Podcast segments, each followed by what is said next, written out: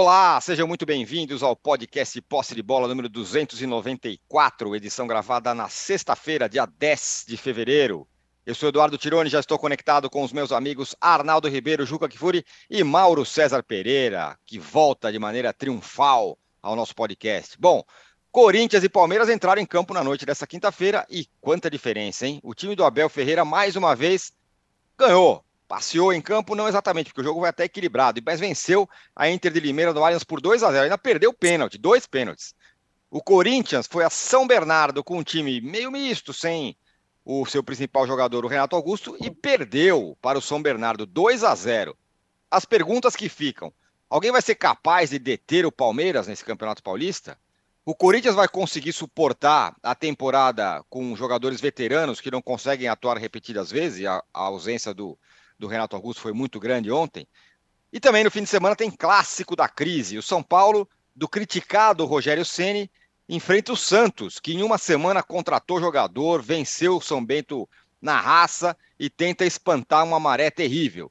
Os paulistas serão assunto do primeiro bloco, mas também vamos falar, e o Juca está muito bem preparado para isso, sobre a Supercopa Feminina. Tem final em Itaquera domingo, Corinthians e Flamengo vão se enfrentar no futebol feminino, Corinthians e Flamengo na Supercopa Feminina. E o, e o Juca tem todos os detalhes sobre isso. No segundo bloco, a gente vai falar dos cariocas. O Flamengo tenta juntar os cacos do vexame no Mundial. Será que vai às compras? Mais importante, será que vai mexer no elenco? Mais importante ainda, será que vai finalmente desmontar o tal quadrado mágico com os quatro jogadores que sempre é, são queridos da torcida e nunca saem? Pelo menos não saíram de campo ou quando saem são contestão, são os técnicos são contestados. Estou falando, claro, de Everton Ribeiro, Arrascaeta, Gabigol e Pedro, e ainda mais o Gerson. Será que alguém vai sobrar nesse novo Flamengo? E temos clássico no estadual, Fluminense e Vasco se encontram no Maracanã no fim de semana. No terceiro bloco, o Juca, vitaminado, entregará o troféu Ratão de Bronze e também o Gatão de Ouro. Então venha com a gente. Tem uma enquete já no ar talvez uma das mais bem boladas dos últimos tempos, para falar a verdade. vai. A pergunta é a seguinte: quem é que desponta como mais favorito, mais favorito nos seus estaduais? É o Palmeiras em uhum. São Paulo? É o Flamengo no Rio, apesar do, do, do, do vexame no Mundial?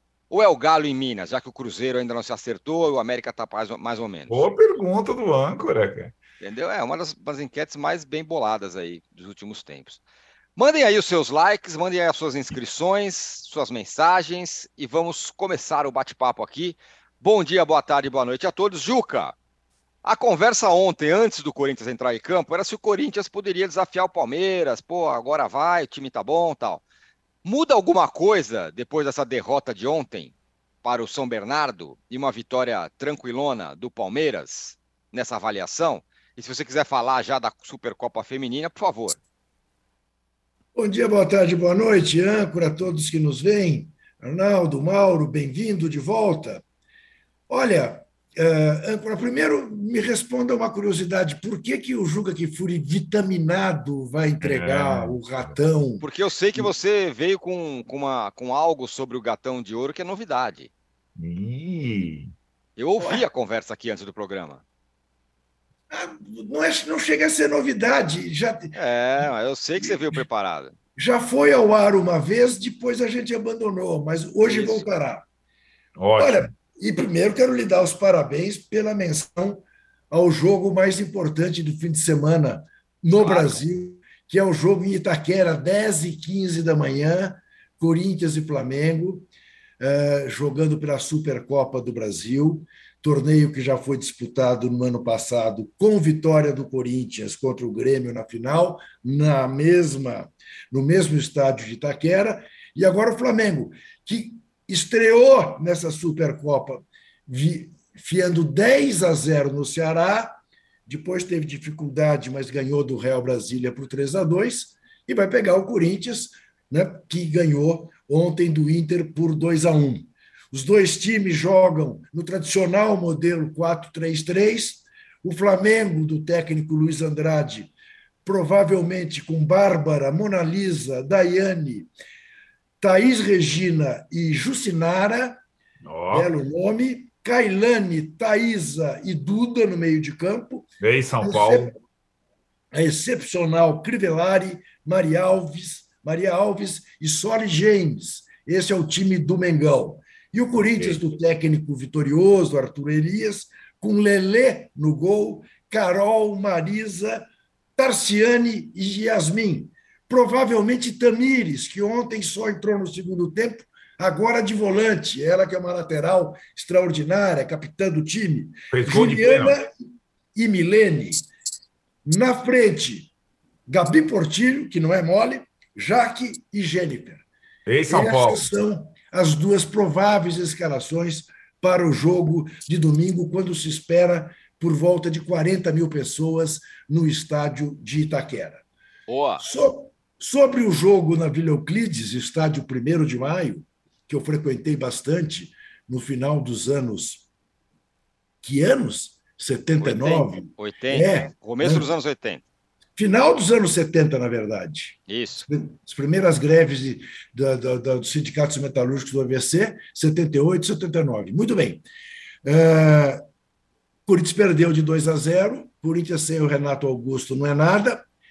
Uh, e realmente, olha, diminui a expectativa para o jogo da quinta-feira contra o Palmeiras por uma razão muito simples. Esse jogo era o jogo que se imaginava que o Corinthians poderia passar o Palmeiras e ter a vantagem de jogar uma eventual final em Itaquera. Essa vantagem, para você ter uma ideia, o Santo André passou, passou o Corinthians ontem. São Bernardo. São Bernardo, Bernardo. passou é. o Corinthians ontem, é, com 14 pontos. Então, fica muito difícil agora para o Corinthians ser o líder na classificação geral. Evidentemente, né, o Fernando Lázaro ontem quis poupar os mais os mais veteranos, não jogou com Gil, Fábio Santos só entrou no segundo tempo, e Renato Augusto nem no banco estava, pensando que o jogo em Brasília, no domingo contra a Portuguesa, é um jogo tranquilo, não precisa usar uh, os principais jogadores para ter o time fresco na quinta-feira contra o Palmeiras. Deu tudo errado.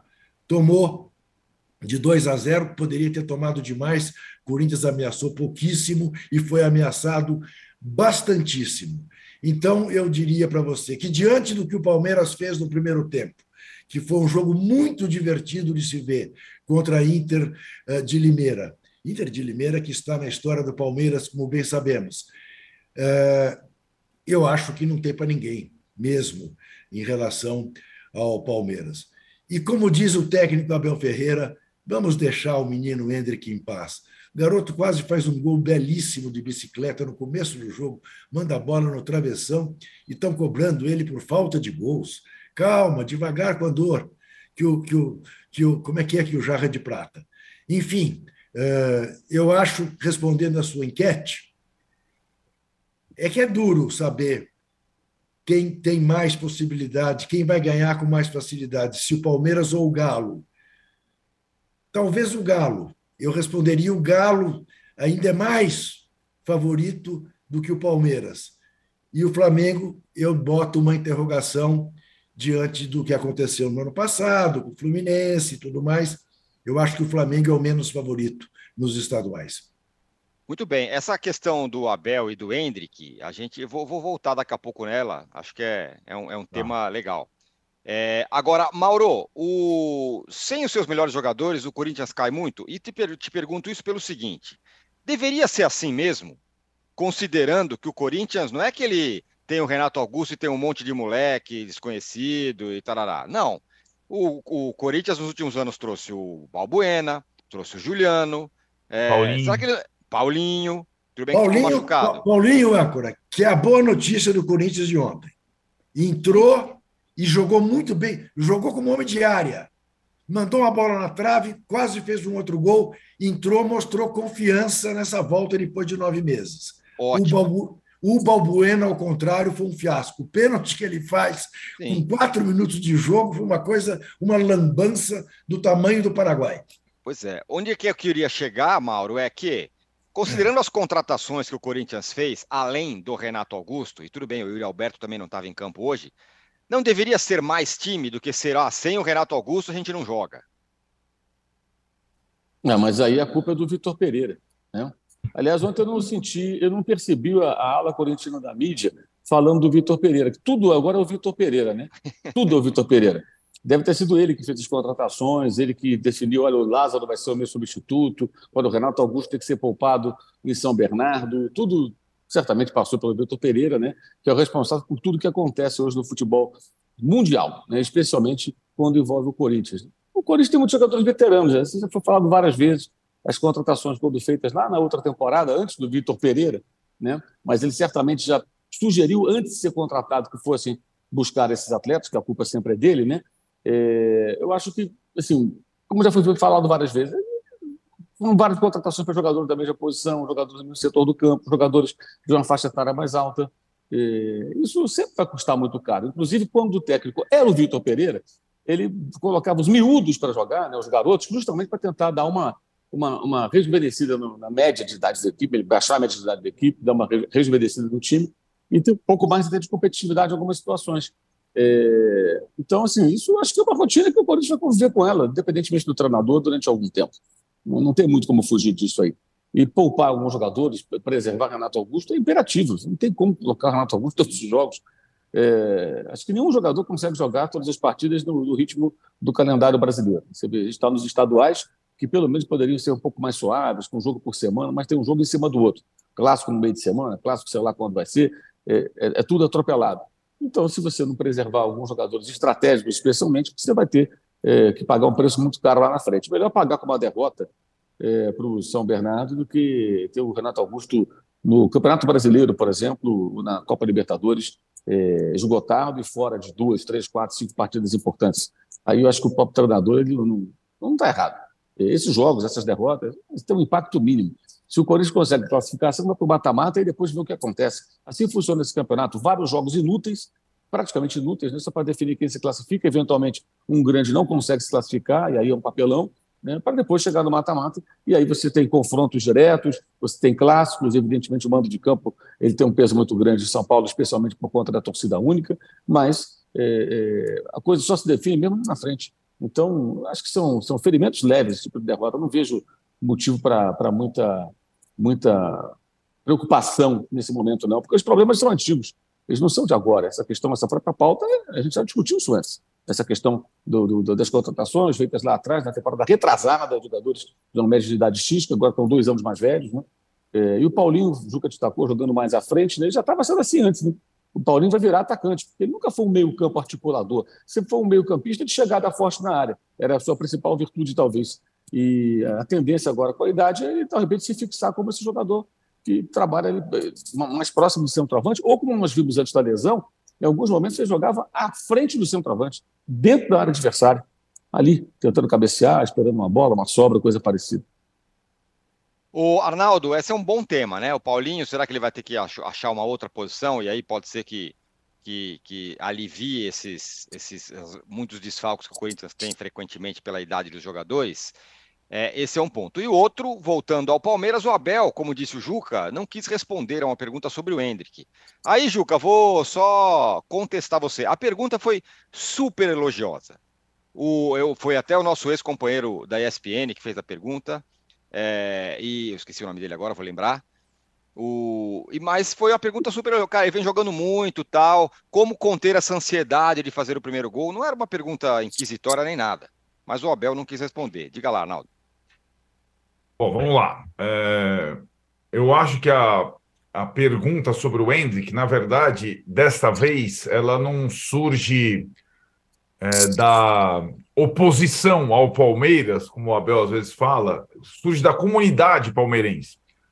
E, e acho o seguinte: eu acho que ele tem todos os motivos para dizer que é absurdo. Vinícius Nicoletti, viu? Fez a pergunta. Ah, o Vinícius Nicoletti, grande Vinícius Nicoletti. Então, tá vendo? Pergunta neutra. É, super tranquilo.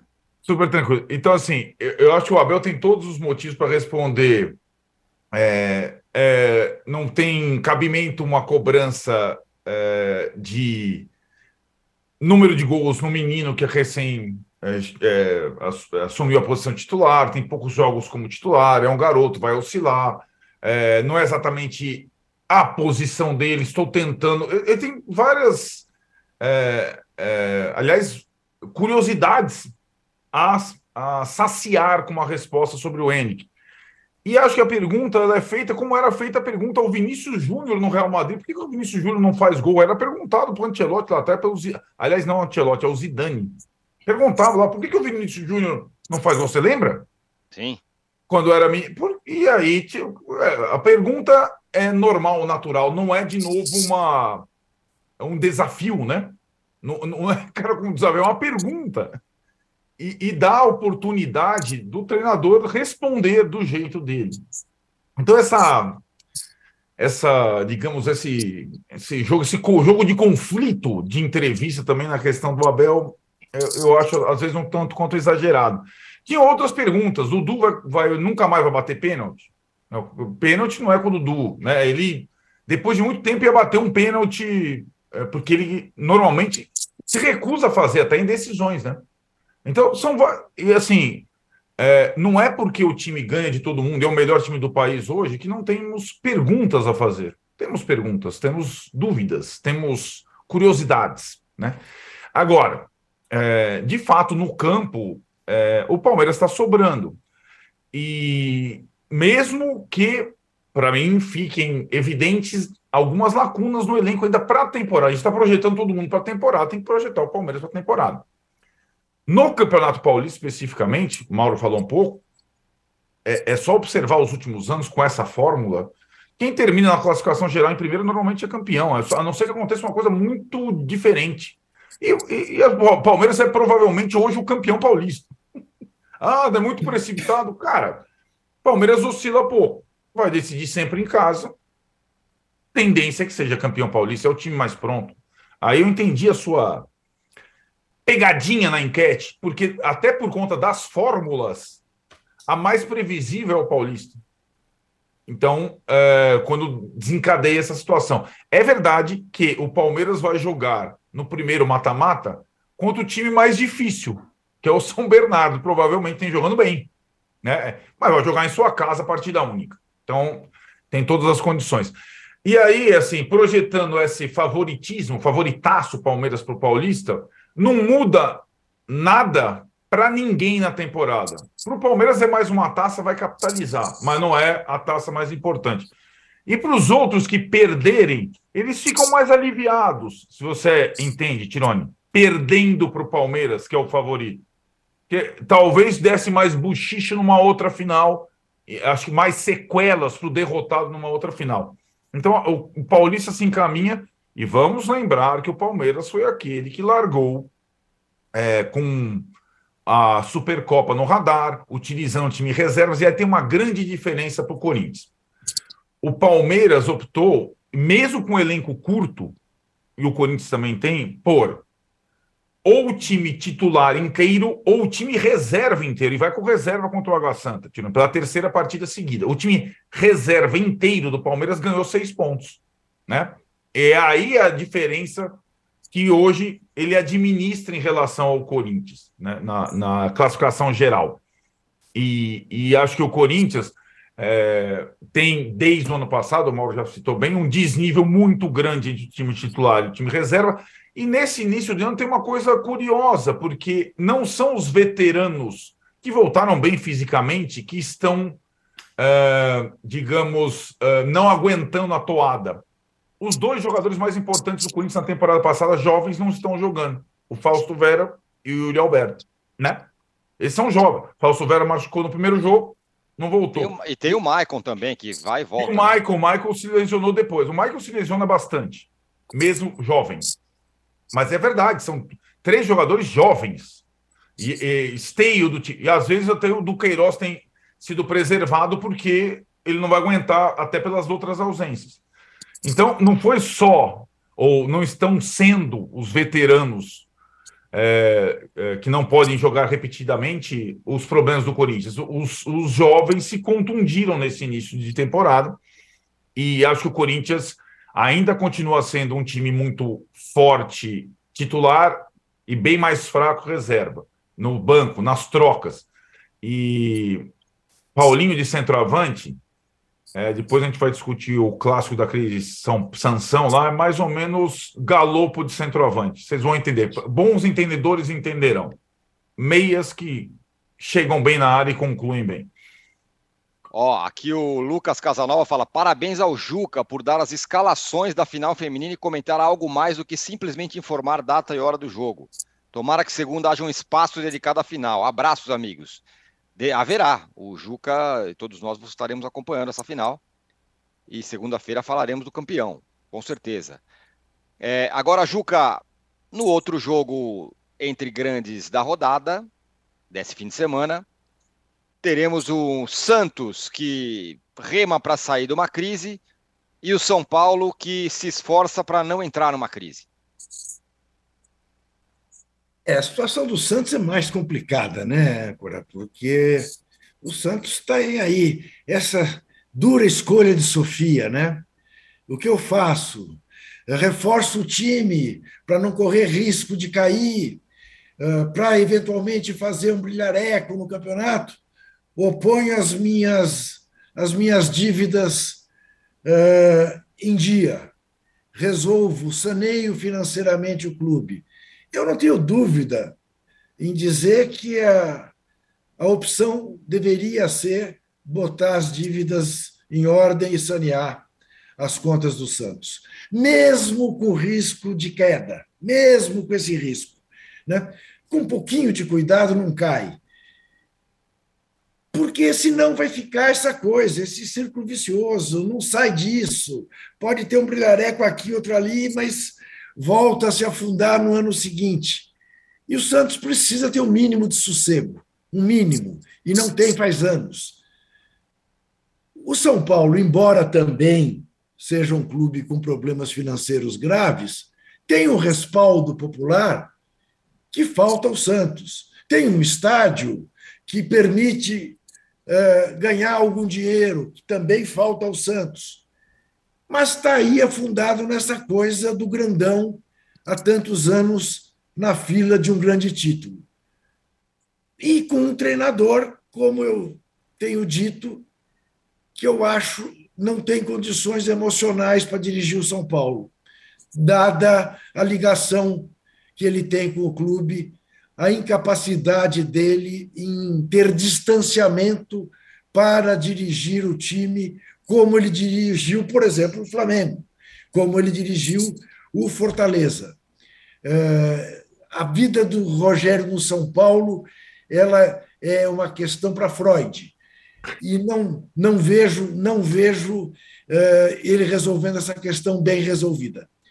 Então eu diria a você que o São Paulo é favoritaço. Aliás, como o Flamengo ia atropelar o, o Al Hilal, não é, âncora? Bem diferente, hein? Mesmo.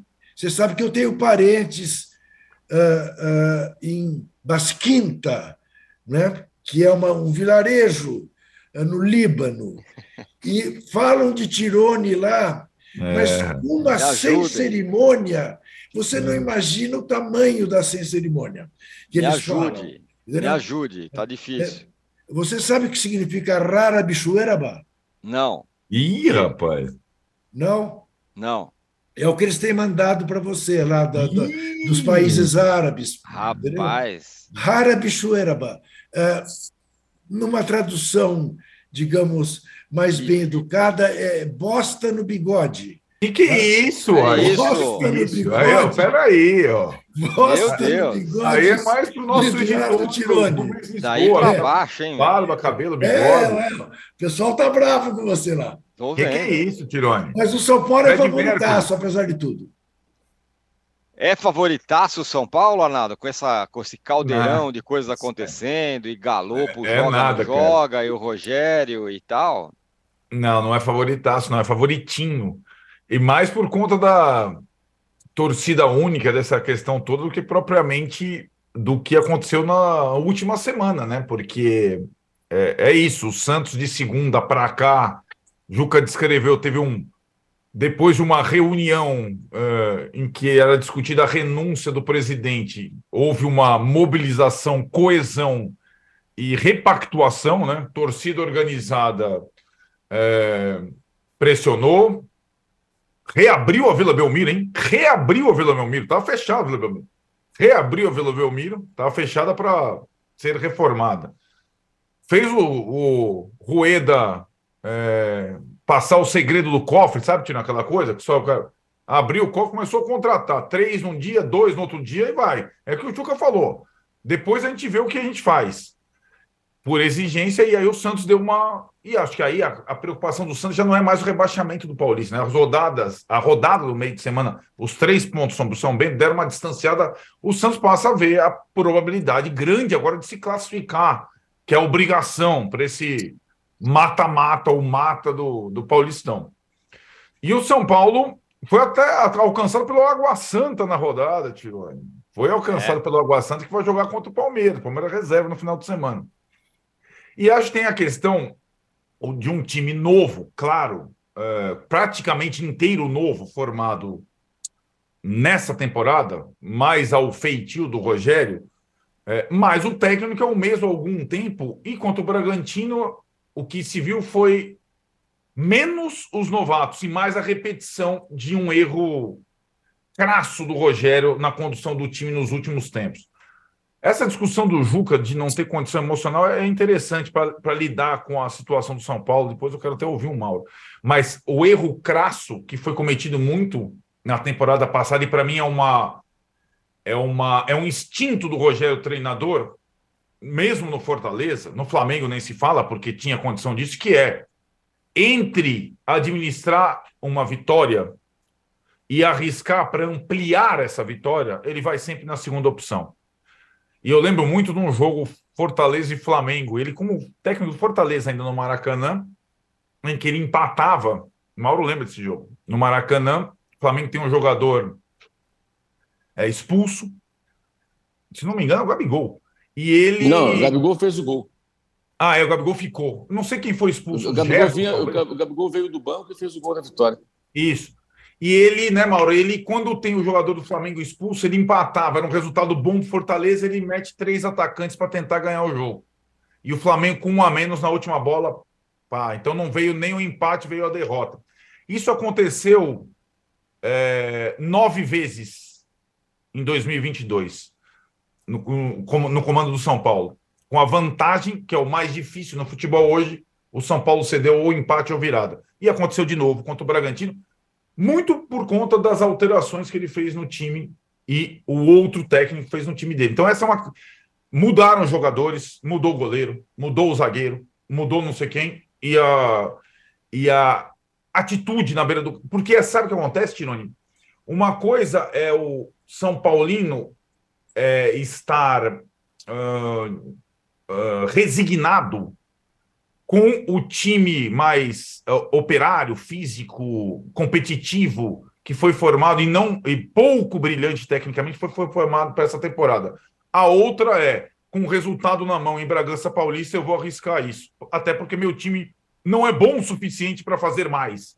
Então, ou o Rogério alinha essa essa expectativa do time com a, o potencial desse time ou nada a. E aí tem mais um fator. Aí tem um fator, acho que aí eu, agora é o, é o que está na mesa. O melhor jogador do São Paulo nesse início de temporada é um jogador que o Rogério não gosta. O argentino Juliano Galopo. E depois que ele fez em Bragança, não adianta ele não gostar. A torcida gosta. E ele é o melhor jogador do time no momento. Então ele tem que arranjar um lugar para o Galopo. Simples assim. Ah, não, porque não. Ele, ele colocou, fazendo a comparação ao Paulinho, o Galo com uma opção boa de centroavante, mas uma terceira opção, atrás do Calera, atrás do Edson. O Galopo tem de jogar. E se ele não se convenceu, não é por pressão aqui da internet ou da torcida no estádio, não. É pelo campo. O cara entra faz gol. O cara entra e dá passe. Então, acho que ficou uma coisa evidente. E essa escalação ou não do Galo é uma das grandes expectativas para esse sanção de domingo. É, eu acho que o cara, não sei se eu estou muito pessimista com relação ao Galo, mas acho que ele não vai jogar, não. Então. Ainda mais que o Caleri vai voltar. Então. Acho que, acho que ele vai ser banco, é o que eu imagino. Pelo menos o Rogério trabalha dessa forma, assim, ele não, ele não, ele não, ele não é muito sensível ao grito da torcida, não. É. Da internet. Nem, nem as evidências do campo. Não, sim, não é. É, Mauro, é, esse, esse, negócio que o, que o, Arnaldo falou sobre o Rogério e sobre ser ofensivo, querer sempre ganhar, é, em algum momento você elogiou essas coisas, essa, essa, atitude. Nesse jogo contra o Flamengo mesmo, que você falou, o cara tentou ganhar o jogo. É, eu acho isso uma virtude. Eu não acho isso um defeito, não. Eu acho que é uma virtude. É, 90% dos técnicos brasileiros aí nos últimos anos é, adquirem a vantagem de recurso às equipes, se agarram ao resultado, a vantagem mínima. Eu acho que isso é virtude. Agora, ao mesmo tempo, eu entendo que o técnico tem que compreender o contexto né, do jogo adversário e o potencial da sua equipe. No jogo específico lá do Fortaleza contra o Flamengo, é, era um jogo que o Fortaleza jogava bem, o Flamengo era treinado pelo Domenech, não tinha público, uhum. não tinha torcida, e um jogador expulso, faltavam alguns minutos, tentou ganhar o jogo, acabou perdendo, não foi por isso, porque houve um erro de saída de bola do Fortaleza, um erro individual, e aí a bola foi passada para o Gabigol, o Gabigol tinha saído do banco, foi lá e meteu o gol, até saiu de campo meio aborrecido, porque não começou jogando, quem foi titular foi o Pedro, mas ele voltava de uma lesão, né? por isso que ele não começou jogando. Lembra, o Marcos Braz até meio que abraçou ele, saiu com ele, é, eu entendi até que fez aquilo para tirar ele dali antes que ele falasse alguma bobagem ali, alguma coisa que tivesse mal repercussão.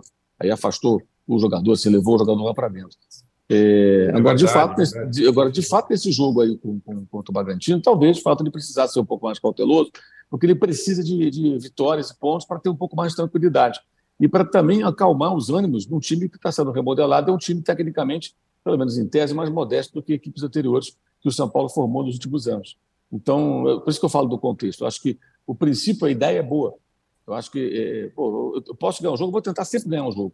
Gosto muito disso, mas há momentos que realmente você não tem material humano para isso, não tem gente pra, qualificada para tentar jogar de uma determinada maneira, ou não tem um jogo coletivo apurado que permita é, essa, digamos, entre aspas, ousadia. Né?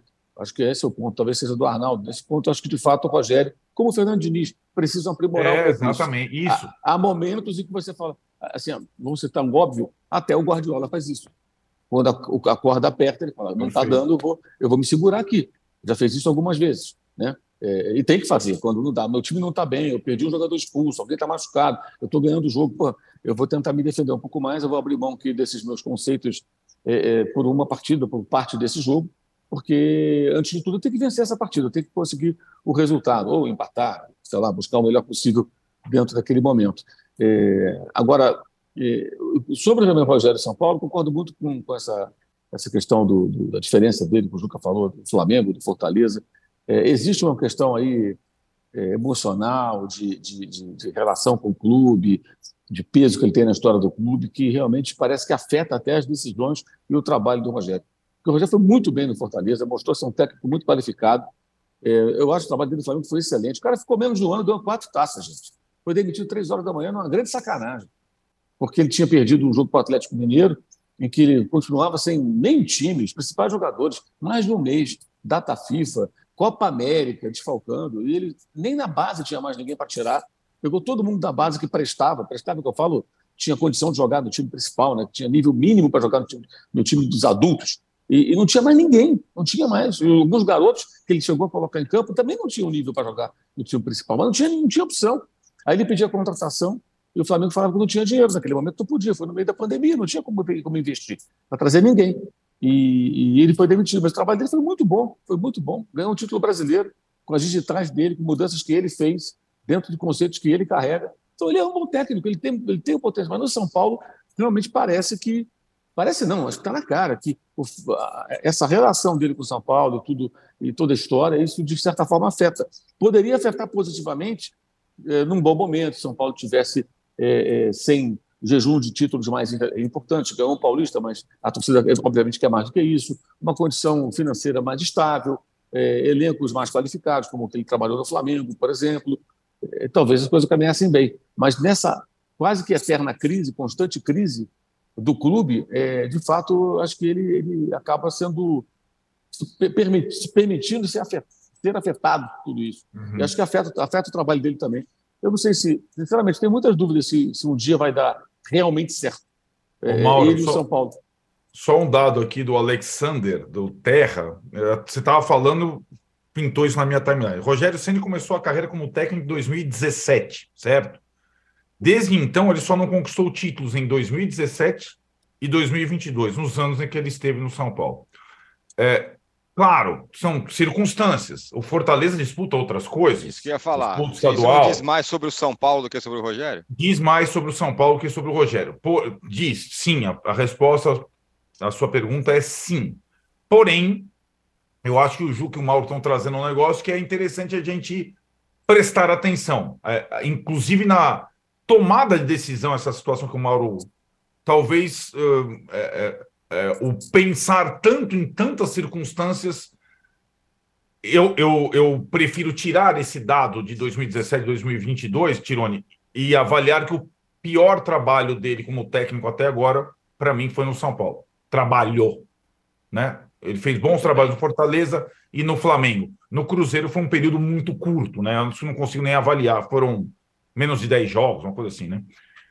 Muito bem. Ó, fechamos aqui o primeiro bloco e aí eu vou ler uma mensagem para ver se o Juca pelo menos se anima a, nos, a pedir likes aí, chegar pelo menos a 2 mil likes até o fim do programa.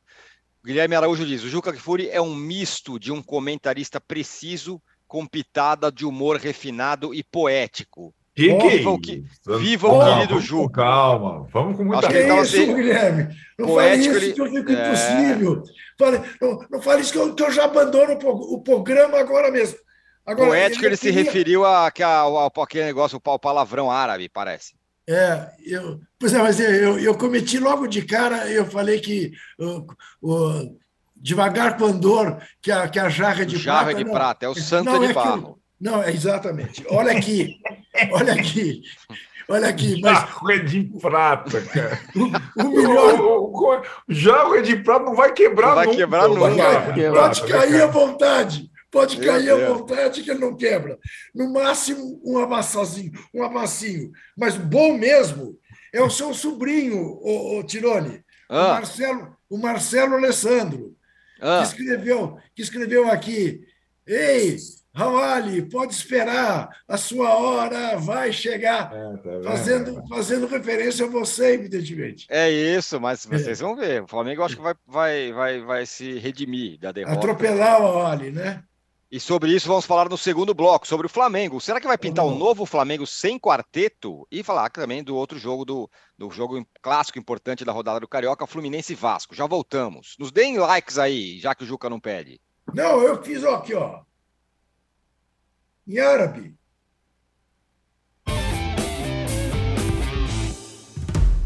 Podcast UOL Investiga, a vida secreta de Jair mostrou o envolvimento direto do presidente da República, Jair Bolsonaro, num esquema ilegal de rachadinha. Agora, na segunda temporada, o esquema é outro. Eu sou Juliana Dalpiva e vou contar para você sobre as relações que o Bolsonaro e os filhos construíram com esses policiais que entraram para o crime. Não se pode estigmatizar a milícia, em especial os policiais que estão envolvidos nesse novo tipo aí de policiamento, vamos dizer assim e vou trazer um quadro geral de quem o clã premiou com medalhas e emoções ao longo de 20 anos. Spoiler: essa lista tem PMs acusados de corrupção, lavagem de dinheiro e homicídio. Você pode ouvir o podcast UOL Investiga Polícia Bandida e o Clã Bolsonaro no UOL, no YouTube e em todas as plataformas de podcast.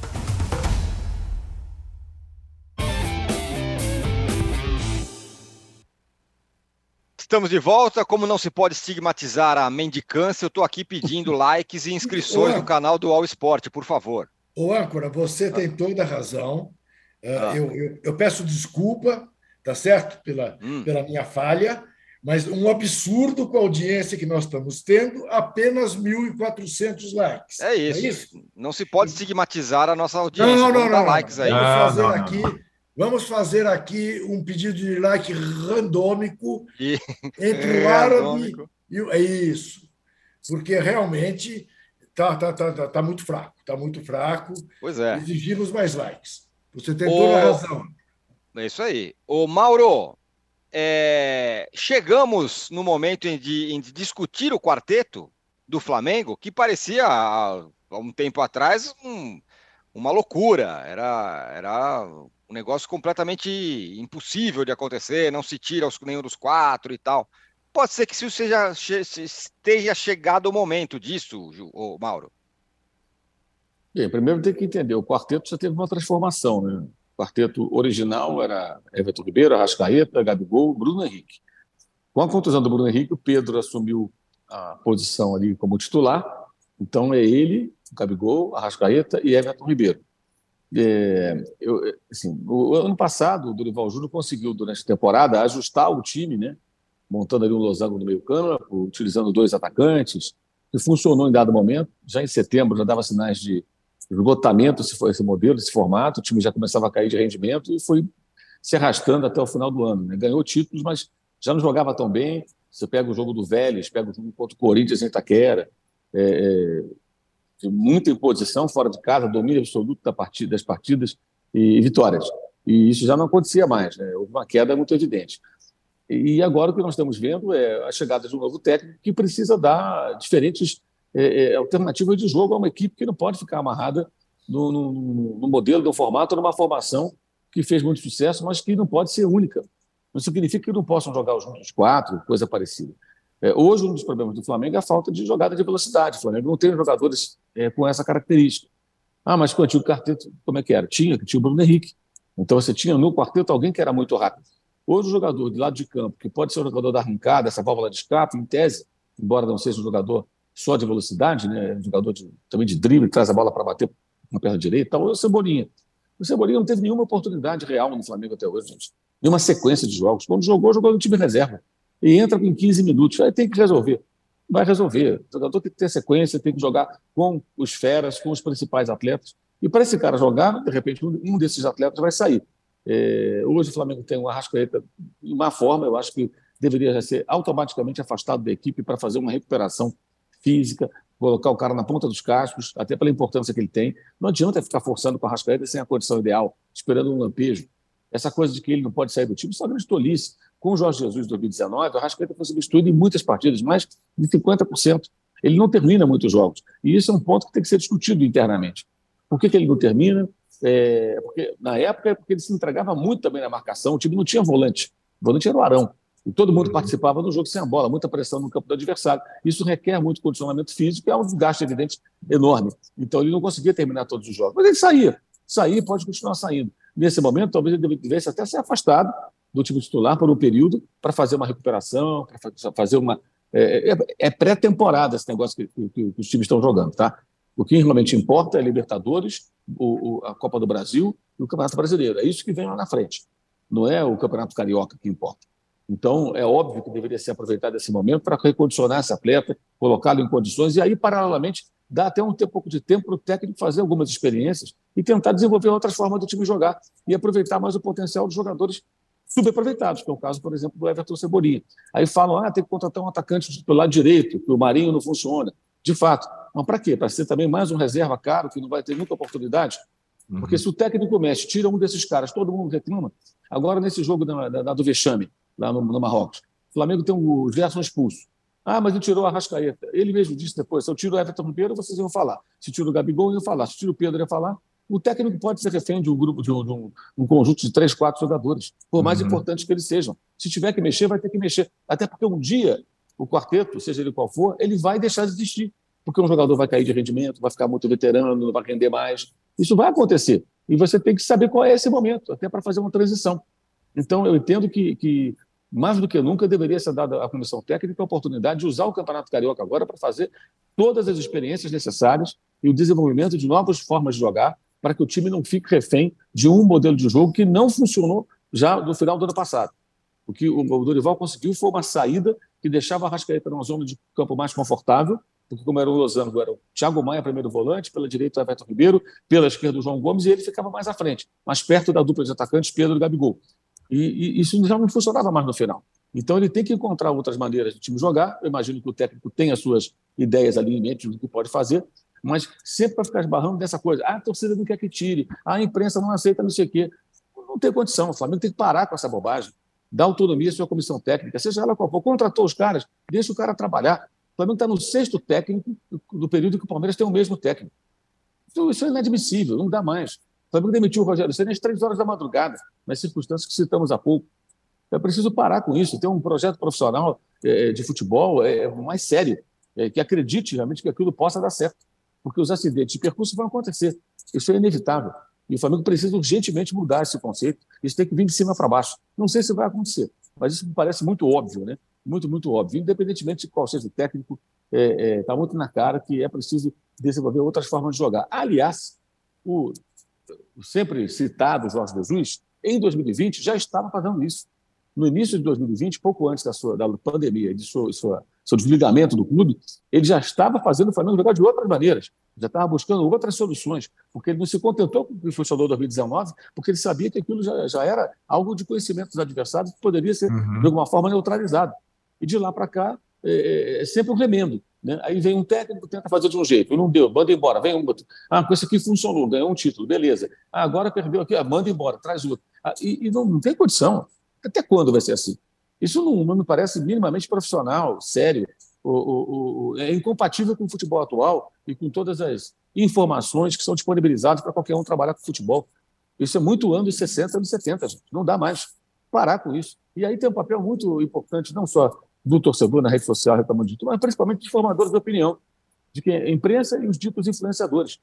É impressionante assim, a incapacidade de muita gente de compreender que o time de futebol não se forma da noite para o dia, que é preciso um processo. E é curioso que os mesmos que querem que o Flamengo o tempo todo tenha resultados contínuos, que não pode tropeçar, que não pode fazer experiência, que não pode mexer em quarteto, que não pode mexer não sei o quê, são os mesmos que elogiam o, o, o Palmeiras porque é o mesmo técnico esse tempo todo e não mandar embora. É curioso, por que, que um clube acerta quando mantém seu técnico, mesmo nos momentos de derrota, e não foram poucas em 2021 até o triunfo na Libertadores, e o outro tem que mudar toda hora porque não pode. Você vê que o próprio Gabriel, o Gabigol, eh, chegou a quase dar um pito no, no, num repórter específico, né? lá na, na, na, zona mista, que ele nem era obrigado a parar, ele parou assim mesmo, foi até legal ele ter parado. Primeira pergunta que o cara ouve, ah, o Vitor Pereira, não sei o quê, está balançando. Ah, pelo amor de Deus, o cara chegou outro dia, esse jogo do, do Vexame aconteceu no dia 7. O Vitor Pereira fez o primeiro jogo dele, não tinha nem um mês no Flamengo, porque ele chegou no dia 2, o Campeonato Carioca começou já no dia. Dia que dia que o Flamengo estreou? Acho que foi dia 12. Ele participou hum. um jogo dia 15 por aí, foi o time reserva. Ele, é, é. Ele, não, ele não trabalhou nesse jogo, foi ainda o time reserva, o técnico dos do juniores. Ele só foi estrear depois. Ou seja, esse jogo aconteceu três semanas no máximo, se tanto, da estreia dele como técnico. Uhum. É bizarro alguém falar em, em, em situação do técnico porque é, perdeu esse jogo. Pelo amor de Deus. O Abel Ferreira perdeu também, foi quarto colocado. Então tinha que mandar ele embora porque o Mundial de Clube do Palmeiras também fracassou. Ah, Faça-me um favor, né? O Renato Portaluppi também, também não conseguiu o título, ia mandar ele embora, porque perdeu para o Real Madrid. Aliás, lá no, no, 2017, quando o Grêmio disputou, o Cebolinha fez até o gol, né? Que levou o Grêmio à, àquela decisão com o Real Madrid, quando perdeu por 1 a 0 o, o time gaúcho. Enfim, então acho que é isso. É, é, preciso que a diretoria do Flamengo tenha um posicionamento mais claro e, e, e, e faça sentido. Basta dessa coisa de ficar trocando toda hora e de submeter a interferências externas de torcedor maluco e de quem fica gritando o tempo todo que tem que mudar de técnico, pô. É impressionante isso. Como é que se dá ouvido a esse, esse tipo de comentário, esse tipo de opinião, gente? Pelo amor de Deus, será que na gestão das suas empresas, os, os, os dirigentes do Flamengo fazem isso também? tem um corneteiro lá que fala: ah, manda embora o diretor financeiro, demite o, o, cara do RH, é tudo uma porcaria, olha só o balanço, o faturamento desse mês não foi bom, demite todo mundo. Será que é assim na empresa do cara? O cara é um gestor de uma grande empresa, aí tem uns corneteiros ali, os acionistas, ele fica ouvindo esses caras. Ah, para com isso, né? É. Vamos ser um pouco mais profissionais. O, o Arnaldo, em cima desse, desse tema que o Mauro explicou sobre o quarteto, acabar com o quarteto e tal, é engraçado, né? Porque essa não era uma conversa em pauta. Ou quando ela entrava em pauta, falava, você é louco, isso não tem cabimento. Agora parece que tem, começa a ter o entendimento até da própria torcida que vai ter que mudar. E você, aliás, um elogio a você, você falou lá atrás, talvez não dê para jogar com esses caras todos juntos. É, na verdade, é, eu acho que se a gente observar os bons momentos desse quarteto maravilhoso na temporada passada, eles tinham todos um equilíbrio muito, muito frágil, né? É, primeiro, fisicamente o time estava bem. Segundo, tinha um jogador que marcava por dois, o João Gomes. É, então, assim, ele foi é, efetivo num recorte da temporada específico. O Mauro até falou, no final da temporada, esse time, esse modelo já dava alguns, mesmo nas vitórias, é, nas Copas, mesmo nas decisões, nas atuações. E quando você contrata o Gerson de volta, você passa a ter um quinteto, certo? Não é um quarteto. É, ninguém incluía João Gomes no quinteto. Você contrata o Gerson de volta, você passa a ter um quinteto. E acho que esse quinteto pode jogar em algumas circunstâncias específicas, não em todos os jogos. Porque um, é, o Mauro já descreveu todos os motivos, ele é um quinteto é, que tem uma condição técnica incomparável, mas não uma condição física incomparável. Né? E, a, e não tem a velocidade que o futebol atual muitas vezes exige. Então, por exemplo, o quinteto em início de temporada para jogar contra o Palmeiras não é uma boa. Não foi uma boa. Né? E o Palmeiras teve muita liberdade para jogar. Né? É, e, e, enfim, contra-atacar e, e, imprimir seu jogo tal. É, o, em determinado período desse mesmo jogo, o quinteto produziu coisas maravilhosas como aqueles três gols mas um recorte do jogo muito pequeno. E acho que isso fica como opção para a temporada, não para o time base da temporada. E é difícil, de fato, porque o torcedor do Flamengo se acostumou a esses nomes, a um time fixo praticamente, e que o técnico europeu normalmente não se apega a isso. Não é só porque o Vitor Pereira gosta de jogadores mais rápidos pelo lado e tal. Ele também gosta de variar de acordo com o adversário, como vários técnicos estrangeiros gostam. Né? Então, eu acho que tem essa situação. É difícil, claro que é. É difícil, porque, é, como o Mauro descreveu, são jogadores é, já, tipo, é, consagrados no clube, como alguns do Corinthians, e aí tem essa situação toda também, guardando as proporções, que o Vitor Pereira enfrentou no Corinthians, curiosamente o mesmo treinador, né? com, com jogadores meio pesados mas eu acho que o Flamengo, esses primeiros sinais da temporada, e o Flamengo já jogou decisões, ainda são importantes. É, para qual é, será esse novo Flamengo, um Flamengo mais competitivo, né? E acho que é um grande desafio, porque os treinadores que conseguiram sucesso no Flamengo, desde o Jorge Jesus, foram aqueles que conseguiram compor e de alguma com os principais líderes e de certa forma encaixar o quarteto, ou quinteto, ou o que seja. Com casos do Rogério, que inclusive colocou o Diego para jogar, né? E o, e o William foi para a zaga. Casos num período específico, mas ficou sem título, o Renato, e caso do Dorival. Né? Agora, é, o Flamengo não tem mais é, o João Gomes, ele tem o Gerson, ele tem o Cebolinha no banco, tem.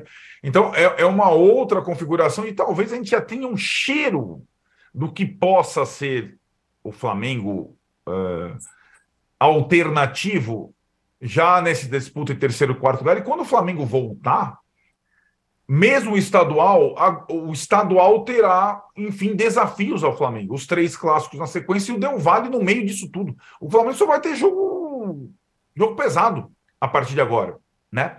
E, e acho que o Vitor Pereira é, nesse uh, o que deu a entender nas entrevistas, na, na entrevista dele, do Marcos Braz, não sei o que, é que ele vai ter, pelo menos nesse início, uma certa autonomia para mexer um pouco, mesmo em jogadores consagrados. Veremos qual será a reação deles e da torcida com essa interferência, digamos assim. Ô, Juca, é o seguinte: a nossa enquete aqui muito bem bolada, viu? Acho que foi uma das mais bem boladas do É surpreendente, né, Ancora? O Ela resultado. O Pois é. Atlético Mineiro é o menos favorito. Exatamente. É, vou, vou chegar é, nesse mas- ponto. É, A pergunta é a talvez seguinte: contra o quem América, desponta, assim. Quem desponta como mais favorito nos seus estaduais? Palmeiras em São Paulo, 63%. Flamengo no Rio, 21%. Galo em Minas, 17%. O Alan em Flora fala que absurdo, é claro que é o Galo. Eu falei, então vote no Galo, meu amigo Alan. Por favor, ajuda Eu aí. acho que isso reflete, em última análise, né, o menor interesse que o Campeonato Mineiro desperta. Né? Então, eh, o eixo Rio-São Paulo monopoliza né, as respostas e acaba mostrando um resultado que é irreal para Minas. Porque, obviamente, o Galo é mais favorito a ser campeão mineiro, pelo menos, do que o Flamengo é para ser campeão carioca. Basta ver o que aconteceu no ano passado. Quando então, foi o Fluminense o campeão. Quero chegar nesse ponto, Juca, que você está falando. É. Porque, se você pegar três anos atrás, isso aqui ia dar Flamengo com 90%. Sim, uhum. mas é. Mas e é esse fim de semana tem Fluminense e Vasco. É também. Se se puede, para os outros? Sim, não, se se puede para o Fluminense, eu acho. Não, não, não, não se puede para Vasco e Botafogo. Mas é aquilo que o Mauro disse. O Flamengo de hoje está muito longe de ser o Flamengo de três anos atrás. Porque três anos atrás também, se a gente fizesse mais uma brilhante enquete como essas que você produz sobre quem era o grande favorito ao Campeonato Brasileiro, era mais o Flamengo que o Palmeiras. É verdade. Hoje não é. Hoje não é. Então, tem que fazer essa, essa, enfim, essa contextualização. Agora, eu estranho realmente que o Atlético esteja uh, tão mal cotado na nossa enquete, como diria é. minha mãe. Tem Fluminense e Vasco, Mauro, no fim de semana. São os é, desafiantes ainda do Flamengo ou já, já tem um equilíbrio até? O Botafogo venceu o Fluminense, né? Está até mais é bem verdade, colocado, né? Sim, isso mesmo. É, é assim, o Vasco está correndo o risco de não se classificar, né? Tem o Volta Redonda, que o Flamengo vai enfrentar, inclusive, na semana que vem. O Flamengo joga com Volta Redonda, com Resende, e depois tem o Del Valle, né? No domingo de carnaval, a turma viaja para o Equador. O carnaval do Flamengo Ixi. será em Quito, é. na altitude, um belíssimo desfile, certamente. É, então, então, assim, para o Vasco o jogo é mais importante pela situação na tabela, né? É, mas aquela coisa também, o Vasco está sendo todo remodelado. Novo técnico, vários jogadores. Acontece, não se classificar também não é o fim do mundo. O Botafogo já vem com o trabalho do mesmo técnico desde o ano passado. Aliás, essa temporada já é uma temporada que o Luiz Castro acho que vai ser mais cobrado, porque o time ano passado foi excelente fora de casa, jogando de uma maneira e dentro de casa muito inofensivo, né? A campanha dentro de casa no brasileiro foi muito ruim. Por isso o Botafogo não conseguiu a sonhada vaga na Copa Libertadores, vai jogar Sul-Americana. E eu acho que agora já é a hora do Botafogo apresentar mais também, inclusive no Carioca, que é um título que o Botafogo pode conquistar e que, evidentemente, seria muito importante para o seu torcedor, porque o time veio no, no ano passado conseguiu voltar da segunda divisão. Então, acho que tem uma certa relevância para o torcedor alvinegro no momento que o Eurosaf, já é o segundo ano desse modelo e tudo mais. Mas acho que o jogo do domingo é mais importante para o Vasco, embora o Fluminense perdeu outro clássico, se acontecer, também não vai ser nada interessante, já perdeu para o é Botafogo. Né? É eu queria só fazer uma ressalva da questão da, da condição física dos jogadores do Flamengo. É, as idades são: Thiago Maia tem 26 anos, Gerson tem 25 anos, Arrascaeta tem 28 anos, Pedro tem 25, Gabigol tem 26. E o Everton Ribeiro vai fazer 34 ainda. Ele é o único com mais de 30. É inaceitável que os jogadores não tenham uma boa forma física. E uhum. o preparador físico é o do tempo do Jorge Jesus, que voltou. Então, o que diabo acontece? Ah, então precisa de quê? Precisa de uma pré-temporada porra, faça a pré-temporada, né? Que se dane o Campeonato Carioca, meu amigo. Se dane o é favoritismo. que entregue para os outros o Campeonato Carioca, prepare esse time agora, isso é o menos importante, e que se trabalha para aquilo que realmente importa. Isso, isso é muito óbvio e é impressionante, como não é só o Flamengo, muitos clubes do Brasil caem na armadilha do estadual ano após ano, sacrificando eh, um, um, um trabalho inicial quando você pode hum, plantar sementes importantes nesse período do ano. Lembrando que o Mundial só foi agora porque teve Copa do Mundo. Esse Mundial era para ser ano passado. Mas como teve a Copa do Mundo atípica né, entre novembro e dezembro, isso foi empurrado para o começo de 2023. Esse Mundial era para ter sido disputado, não fosse a Copa do Mundo, com o Dorival em 2022. E aí o Flamengo começaria o ano limpo, porque se tivesse fracassado, como fracassou, teria sido no ano passado, com outra comissão técnica, outro cenário. Então, é, tem que, acho que tem que neutralizar isso, afastar Perfeito. isso. Não vão conseguir. Mauro, duvido que consigam. Deixa eu encerrar esse bloco rapidamente, porque o Juca precisa entregar os troféus Ratão e Gatão e vai ser no próximo bloco. Já voltamos. Todo mundo tem uma história para contar. Um amor de verão, um perrengue de viagem. Ah, eu mesmo tenho aquela história da, da minha hemorroida invertida. Ah, de não, novo? Não, ah, pelo amor é de sério, Deus, eu juro pra vocês. Vai o cara pegou a alicate e fez... Eita, que força. Conta outra, toda quinta em Splash Wall. Juca, apostos, ratão e gatão. Bom, o ratão, infelizmente, com dor no coração, eu, sócio honorário do Clube de Regatas do Flamengo, entrego ao Clube de Regatas do Flamengo Duríssimo. pela derrota, pela decepção. Eu não estou chamando de vexame, vocês notam, né? Porque eu acho que quando as coisas se repetem tantas vezes, e é o quarto clube brasileiro a cair nas semifinais, ou a gente olha com um olhar acurado para o que acontece em nosso futebol, ou a gente, no mínimo, para de chamar de vexame o que se repete tanto, que é normal, está virando normal. Mas a decepção, de fato, é enorme. Eu estava tudo para ver amanhã um Real Madrid-Flamengo e não vamos ter. Então, Juca. ao Flamengo, o ratão de bronze. Juca, me ajuda aí, que estão falando que eu falei troféus de propósito, sem querer. Não, troféus é uma de sacanagem, de redação. Isso era uma, secretária, era uma secretária da revista Placar que falava degraus e troféus. Pô, virou, falei de brincadeira, gente, pelo virou, amor de Deus. Virou uma marca registrada nas redações, os troféus. Uh, e o gatão de ouro só posso entregar ao brilhante LeBron James, que bateu ah, garoto. finais de 30 anos de Karim Abdul-Jabbar, fez mais de 3.800 e não sei quantos pontos, ao fenômeno LeBron James, o nosso gatão de bronze e o meu melhor fim de semana a todos e todas. Segunda-feira estaremos de volta. Volta, Tirone. Até! Juca nos deixa antecipadamente, só tem mais duas coisas que eu quero falar aqui rapidamente. É... Por favor. O Ramon interino na seleção brasileira aí até o meio do ano. Aliás, será que acaba esse sul-americano até o meio do ano? É o campeonato mais longo do mundo. Falta uma é, uma, só é uma maratona de, de, de campeonato. Parece que faz uns cinco meses que estão jogando esse negócio. É. Então o Ramon vai ficar lá. E aí, Arnaldo e Mauro, notícia da ESPN, CBF tem um sim do Ancelotti.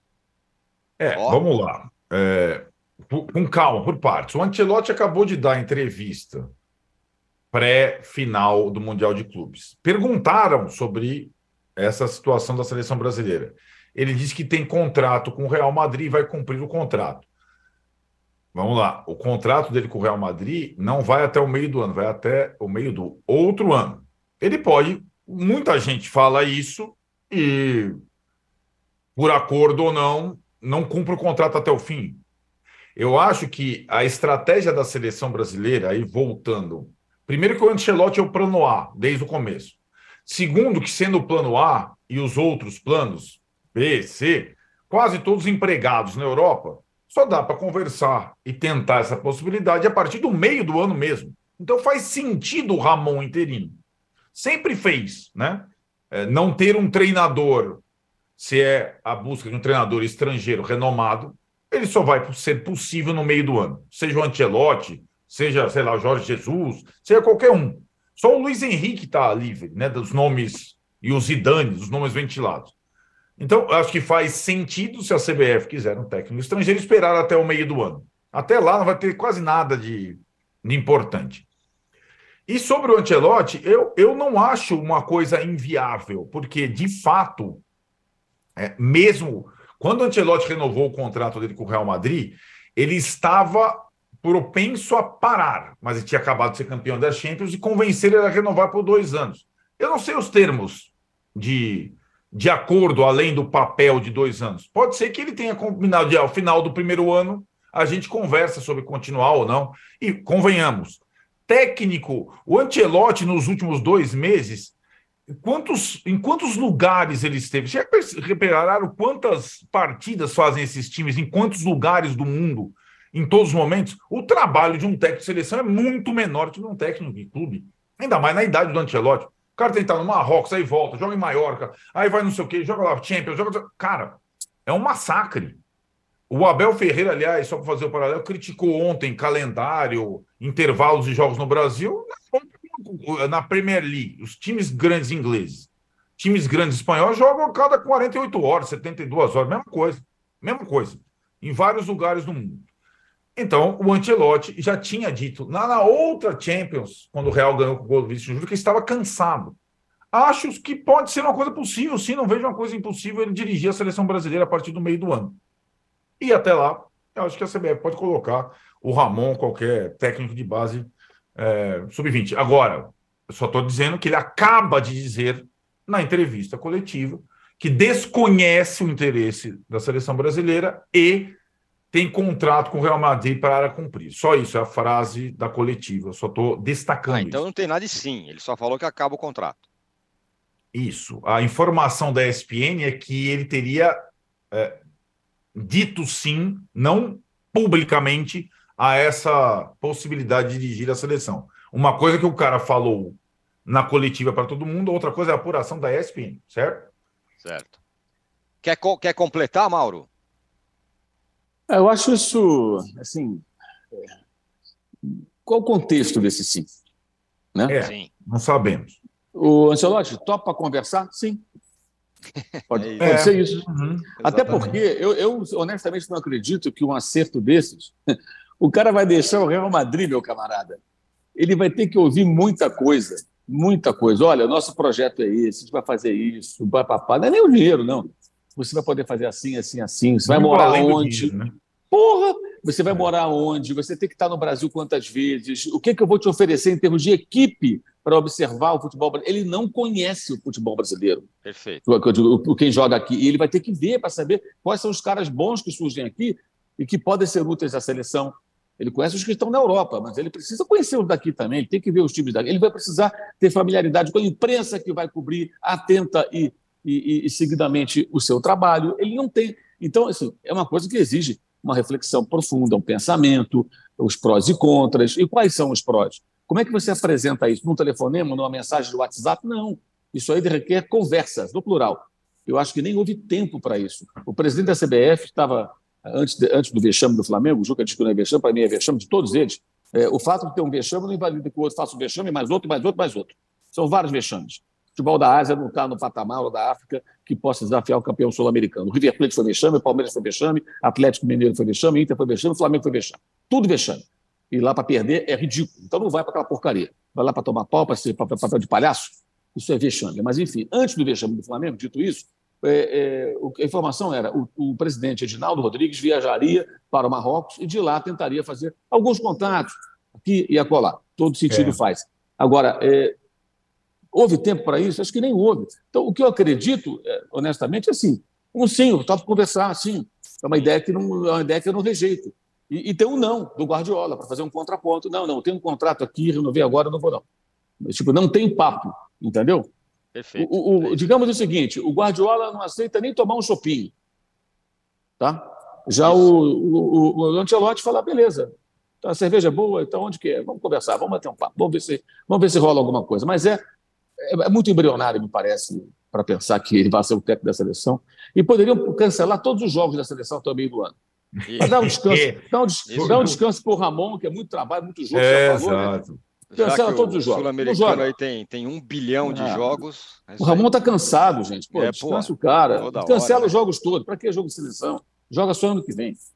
Muito bem, a nossa enquete ficou encerrada da seguinte forma: é, quem desponta como mais favorito nos seus estaduais? Palmeiras em São Paulo, 61%, Flamengo no Rio, 21%, Galo em Minas, 17%. O posse de bola fica por aqui. Hoje, é, às três da tarde, você vai ficar com aqui no, no All Sport com o de primeira, com o Arrasan. E às 18 horas eu estou de volta com o fim de papo. E a gente volta segunda-feira com o posse de bola também. Valeu, Mauro, Arnaldo. Tchau. Você pode ouvir este e outros programas do UOL em uol.com.br podcasts. Posse de bola tem pauta e edição de Arnaldo Ribeiro e Eduardo Tironi. Produção de Rubens Lisboa. Operação de ao vivo de Fernando Moretti e Paulo Camilo. Coordenação de Fabrício Venâncio e Juliana Carpanês. Os gerentes de conteúdo são Antônio Morei e Vinícius Mesquita. E o diretor de conteúdo é Murilo Garavello. Qual?